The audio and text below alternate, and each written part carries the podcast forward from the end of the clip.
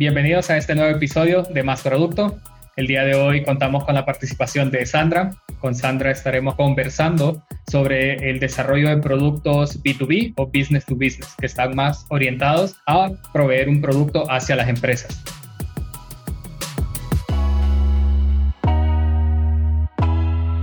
Bienvenida, Sandra. Eh, hola, Melvin. Antes que nada, pues muchas gracias. Estoy muy agradecida de, de tener ese espacio para conversar sobre el producto. No, gracias a ti por, por hacer también el espacio y por pues, estar en la disposición de compartir tu conocimiento, tu experiencia con, con todos nosotros. Para iniciar, como ya es costumbre en, el episodio, me gustaría preguntarte eh, quién es Sandra, que nos cuentes un poquito de ti, qué, qué has hecho, eh, qué estás haciendo ahora. Eh, sí, claro. Bueno, mi background es en diseño, soy diseñadora gráfica y empecé mi carrera profesional haciendo diseño web y diseño de interacción por, pues, por varios años. Eh, eventualmente incursioné en UX y en gestión de proyectos eh, y, de, y, de, procesos de diseño. Y especialmente me fui involucrando mucho en, en user research y en, en, temas de datos también y en desarrollo de, de, negocios. Y he pasado por diferentes roles en diferentes tipos de empresa, o sea, un poco desde la parte de diseño y después involucrándome más en, en estrategia, en research y eventualmente en product management.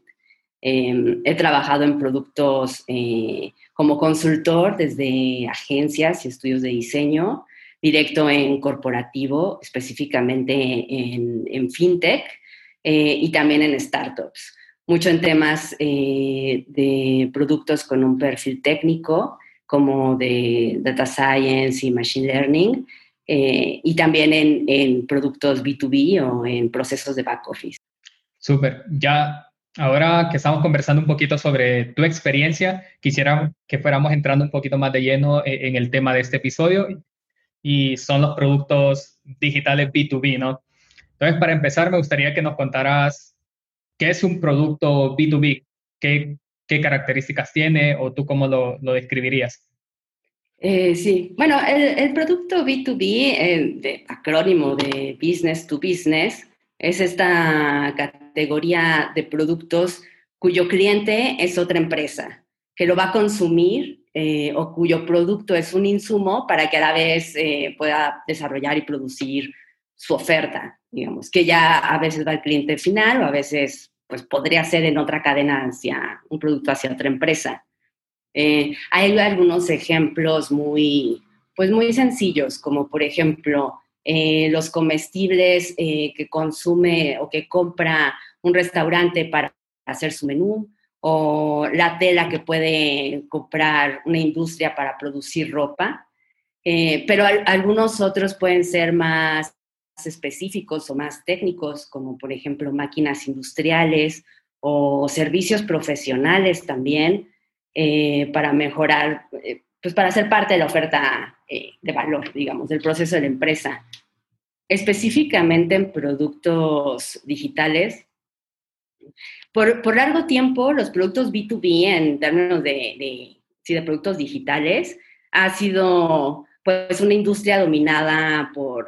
por estas grandes empresas que desarrollan software para gestionar procesos eh, administrativos, como por ejemplo eh, Cisco, Oracle, Microsoft, que además normalmente son eh, soluciones de ERPs o de SMRs, eh, pues que buscan ayudar a, administrar y a gestionar como estas pues de empresas, o sea, esta gestión, pero de grandes, grandes corporativos que tienen una estructura pues compleja y que tienen mercados largos. Normalmente, digamos, o bueno, por lo que nos cuentas, siempre es eh, el desarrollo del producto pensado en que el, usuario, digámoslo así, o quien lo va a adquirir es, es, otra empresa, ¿no? En tu experiencia, ¿cómo funciona esta dinámica entre el desarrollo del producto, sabiendo que es una empresa quien lo va adquirir o lo va a utilizar? ¿Cómo, cómo funciona esa dinámica? Porque normalmente si pensamos en los productos que usamos en el día a día, por ejemplo, en Spotify, los usuarios son, o las personas que lo van a usar al final del día son usuarios normales, como, como tú o como yo. Pero en este caso, donde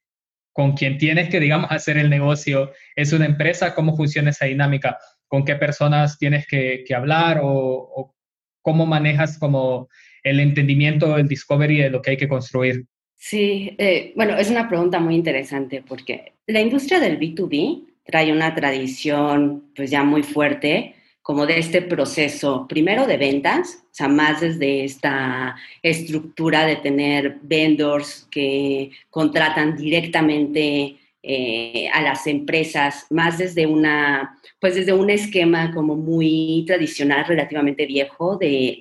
estrategia de ventas, de, tener este contacto y de más bien, eh, pues seducir al, cliente, pero al, cliente que va a pagar, digamos, no al que va a usarlo, sino al que toma las decisiones eh, de negocio y que normalmente tiene ciertas,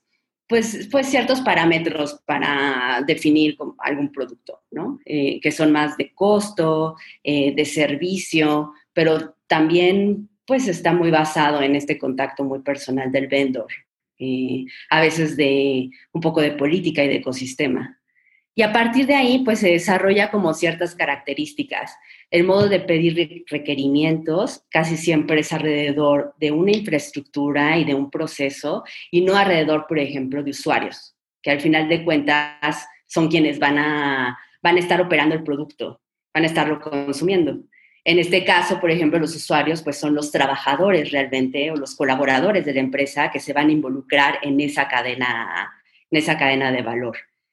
Otra de las características es que se maneja mucho desde esta estructura de desarrollo de software, donde se levantan requerimientos específicos, pero requerimientos técnicos, más como en este, pues sí, en esta parte de gestión de software, donde vas con un cliente, pero el cliente es tu cliente interno, por ejemplo, ese, esa persona de empresa que solicita requerimientos y esos requerimientos se traducen al equipo de, al equipo de ingeniería en la metodología en la que sea que estés usando, ¿no? Como a veces incluso en esquema muy viejo como tickets, simplemente de solicitud. Entonces, eh, pues estos productos suelen tener eh, poca, eh, poca sensibilidad hacia el usuario que está operando, a veces cargan con muchas ineficiencias y a veces suelen ser poco ágiles eh, o incluso aunque en el desarrollo sea ágil, pero poco responsivos hacia, hacia la industria, hacia las necesidades, porque además por lo general el proceso para implementar pues es largo y es costoso, y es doloroso y, tiene riesgos además. Ahora que mencionabas este, este tema de, pues, de obtener los requerimientos, trasladarlos a un equipo técnico o al equipo de producto, me gustaría hacerte la pregunta de cómo aseguras de que lo que estás construyendo o lo que vas a construir realmente es de valor para, el usuario. Y hago la pregunta porque, por lo que nos contabas,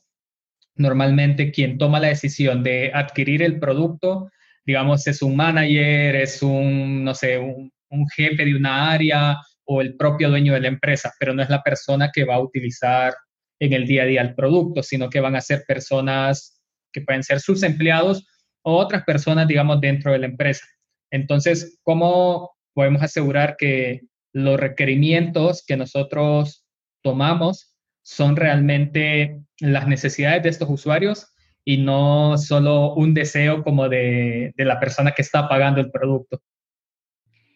Sí, claro. Sí, y no solo un deseo, ¿eh? sino una interpretación o una prescripción de lo que de lo que cree que es su, problema, pero que no, no siempre puede ser así. Mira, e, eso es interesante porque eh, estamos hablando de este esquema tradicional donde eh, los stakeholders de la empresa básicamente son los, los tomadores de decisiones y los que van a operar el producto.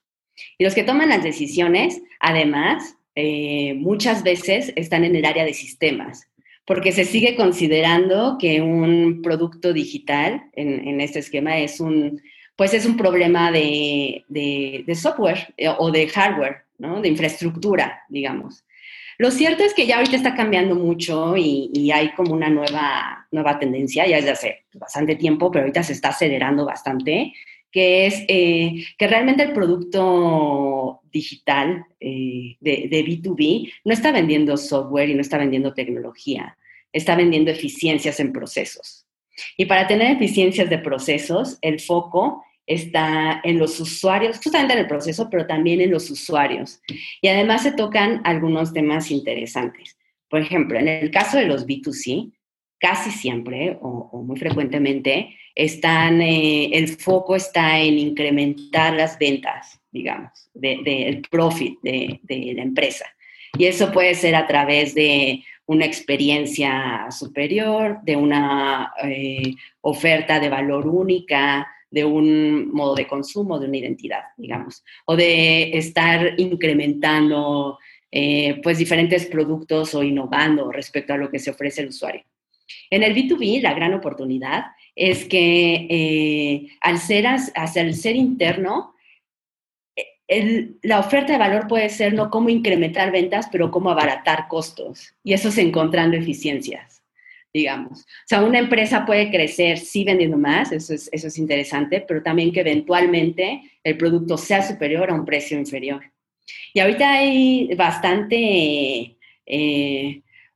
pues hay un auge en, en, este tema porque mucho va orientado a automatizar, bueno, a revisar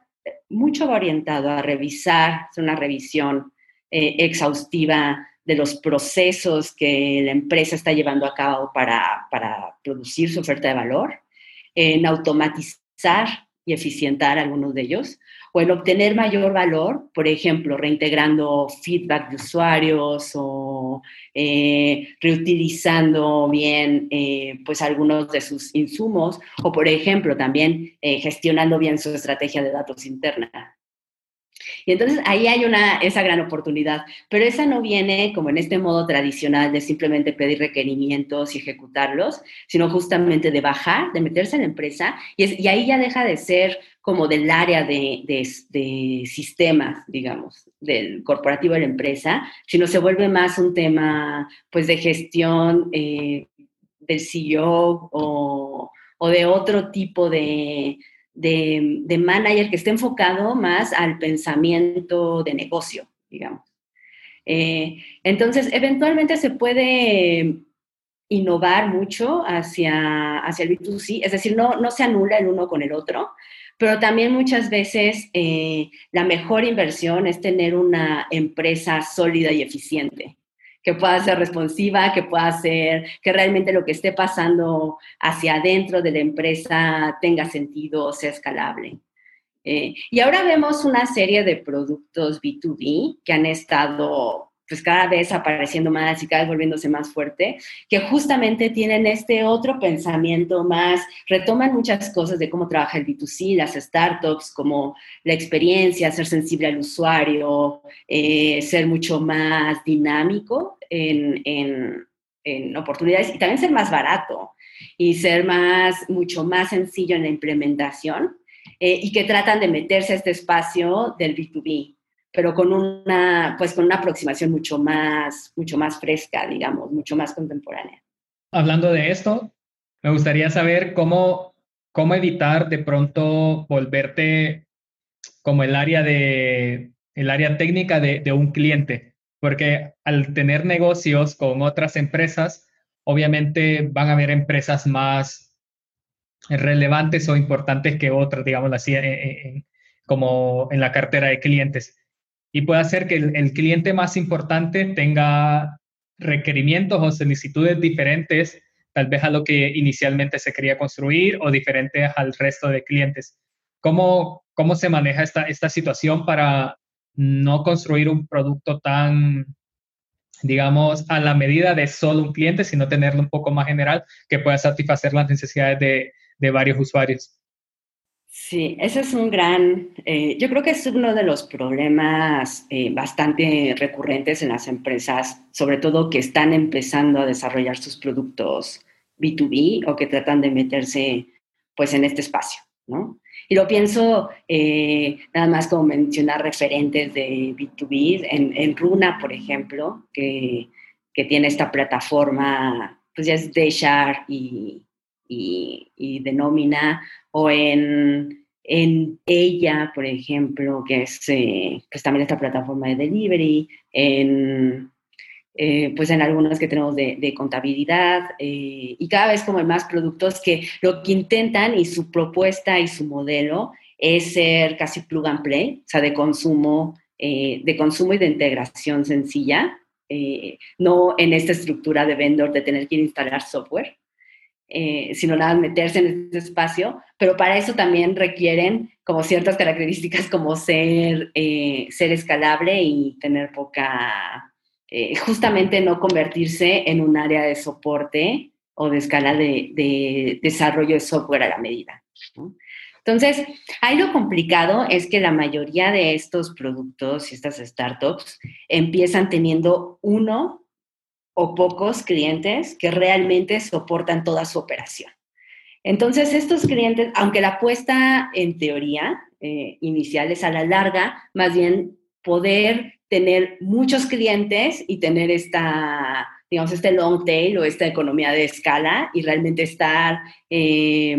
pues, funcionar en, en, este esquema incremental, ¿no? O sea, es, es eh, o sea, empieza normalmente como su vida, como propuesta, como negocio. La, la apuesta suele ser eh, tomar esta inversión inicial de estos clientes para apalancarse y poder desarrollar un producto que eventualmente sea un producto eh, pues consumible por muchísimas, eh, pues muchas empresas y tiene que ser barato, digamos. Entonces, eh, pero ciertamente siempre hay la presión inicial de estos pocos clientes que además al ser software de, pues de empresas y que sirva productos, estaba, está, pues tiene algunos constraints. Se está manejando procesos delicados, está manejando riesgo de la empresa, eh, tiene poca tolerancia a tener alguna funcionalidad no completamente desarrollada y eventualmente como todo funciona eh, pues de un modo sistémico, siempre se terminan pidiendo integraciones o cosas que, que empiezas resolviendo un problema, pero siempre va a terminar impactando en otro de la empresa y entonces te piden abordar ese otro y eventualmente es casi hacer un, pues una ingeniería de toda, de toda la empresa, pero cuando estás pensando en tu producto específico, pues nunca vas a terminar y nunca va a escalar. ¿no? Entonces, eh, ahí, ahí el,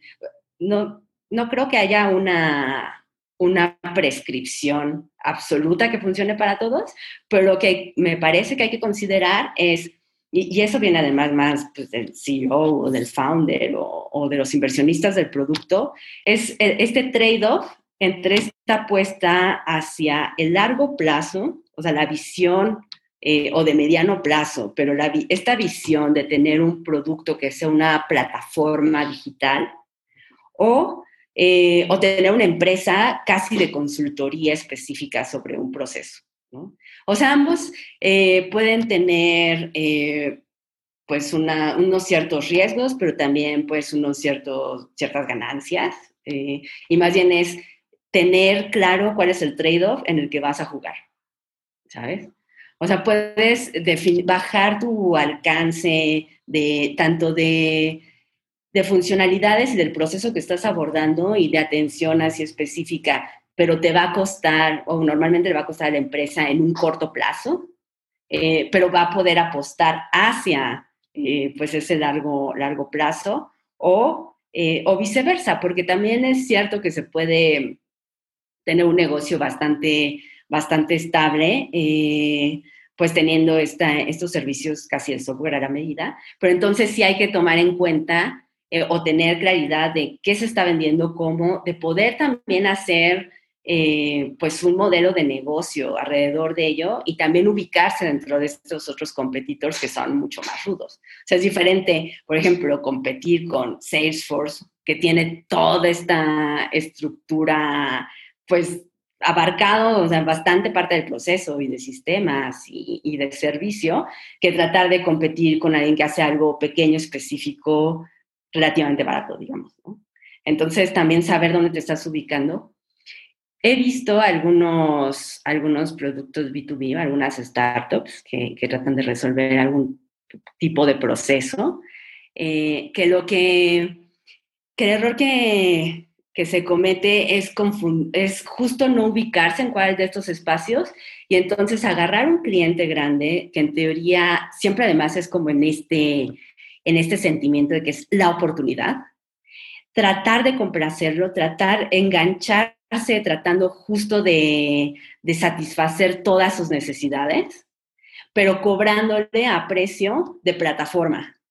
porque está ayudando a desarrollar y dando la oportunidad y dando integraciones. Y pensando que eventualmente a precio de plataforma o a precio, digamos, de plug and play o, o de lo que eventualmente va a ser el modelo de negocio y pensando que ahorita se está invirtiendo en desarrollar esta solución y que después simplemente se va pues ya a vender eh, en serie. Pero nunca se logra ese equilibrio porque ahí hay como algunas cosas que pueden ser, sí podrían ser útiles si realmente es una especie de de user research, pero en términos de empresa o de industria y de aprendizaje de desarrollo, pero no, justamente no, nada más tomar los tickets de, la empresa y mucho menos por presión desde, desde eh, pues no perder ese cliente, digamos, ese renombre. Compartiendo de esa, de esa idea, digamos así, o, o de ese comentario, ¿cómo se va definiendo un roadmap del producto, porque pues tienes que de pronto la influencia de un cliente grande o tienes de pronto esta como presión, digamos así. ¿Cómo vas definiendo qué construir? Pues eh, de nuevo creo que no hay una prescripción absoluta, pero bueno, algunas, algunas guías como para, eh, o bueno, alguna, algunas observaciones, yo me parece, que cada quien puede evaluar desde pues desde ya su situación específica del producto. Eh, em,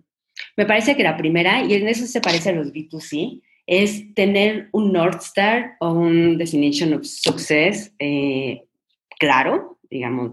como bastante claro, bastante definido, que ese es otro, curiosamente, es algo que muchas veces falla, eh, y además relativamente fijo, digamos es decir, las métricas pueden ser flexibles, pero sí tener una apuesta y una apuesta además por la que se va a ir todo el camino. Es decir, decir, ok, si el producto va a ser una plataforma que debe eh, tener mm, eh, un growth de cierto tipo,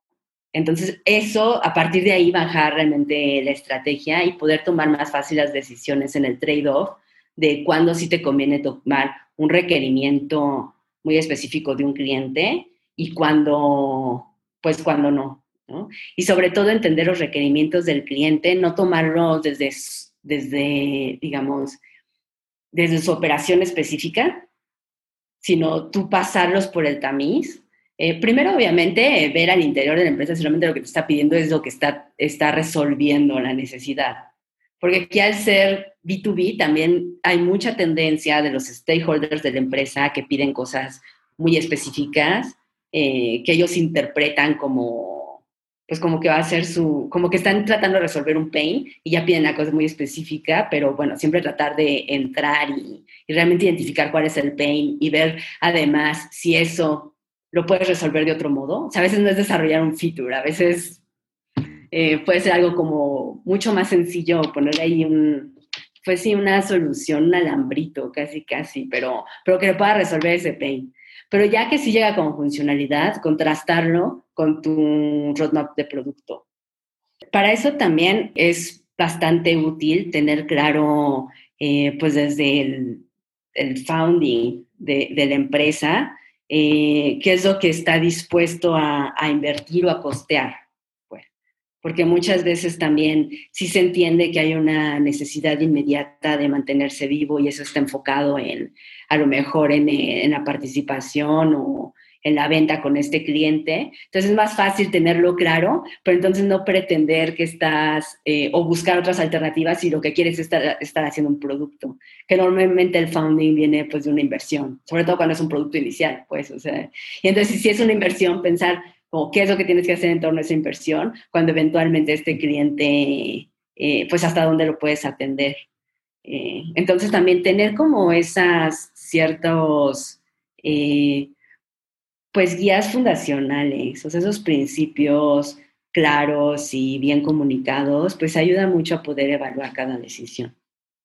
Súper. Ya para ir dando como cierre al episodio, me gustaría preguntarte tus recomendaciones. Tu recomendación para un product manager que ahorita está trabajando un producto B2B? ¿Tú qué le recomendarías? Bueno, creo que hay una gran oportunidad ahorita en los productos B2B, De hecho, eh, pues desde hace un par de años, eh, casi todo el emprendimiento se ha estado orientado hacia allá, porque hay muchísima oportunidad en identificar eh, pues oportunidades de eficiencias, oportunidades de trabajo. Ahora con el COVID incluso mucho más. Es decir, estamos repensando el modo en el que hacemos las cosas, estamos repensando el modo en el que operan las empresas eh, entonces, para alguien que trabaja en B2B es también acercarse y ver cuál es el modo más eh, de mayor valor de cómo está funcionando su industria. Es algo eh, normalmente del product manager es que pues se habla mucho de la suficiencia, digamos, el conocimiento que debe tener en torno a desarrollo, bueno, si, si es digital o si es técnico, desarrollo de software, eh, o y también, bueno, diseño, user research y, diseño centrado en el usuario, digamos, ¿no? Eh, y sensibilidad al negocio. Pero algo que, que me parece bastante relevante es no olvidar que al final todo eso es simplemente para aplicarlo en un dominio. Eh, como B2B, no estás creo que, que lo más interesante es cuando dejas de pensar que estás vendiendo sistemas o sea, eventualmente sí, y ese debe ser ya un given. O sea, sí tienes que pensar en la parte de desarrollo y en la parte luego de evaluar la integración y cómo funciona la infraestructura de las empresas a las que quieres vender, etcétera. Pero eso ya debiera ser un given. Y lo interesante es meterte más bien a, la industria y al problema eh, que estás abordando. O sea, ya sea, no sé, recursos humanos, o sea, eh, eh, procurement, o supply chain, o el, proceso o cómo te estás metiendo a la empresa. También si estás yendo a alguna industria específica, finanzas, o, por ejemplo ahora hay mucho un auge de, de workforce, o, marketplaces de, de trabajo. Eh, también no olvidar que todo lo que estás haciendo, al final la gente no quiere resolver, un, no quiere comprar un sistema, no quiere comprar un diseño, no quiere comprar una experiencia hay gente, el problema real es esa, eh, esa ingeniería de ese proceso. Y, y, en este momento creo que estamos repensando mucho eh, pues de cómo venimos operando a nivel, a nivel social y, y pues ahí yo creo que es la gran oportunidad, eh, no perder esa, ese, esa, pues esa perspectiva.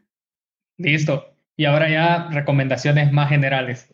¿Qué material, recursos tú recomiendas para un product manager de, cualquier área o para alguien que quiere iniciar en, el mundo del product management? Recomiendo mucho todos los libros y la documentación de el Silicon Valley Product Group. Eh, tienen eh, bastante información sobre product management, sobre eh,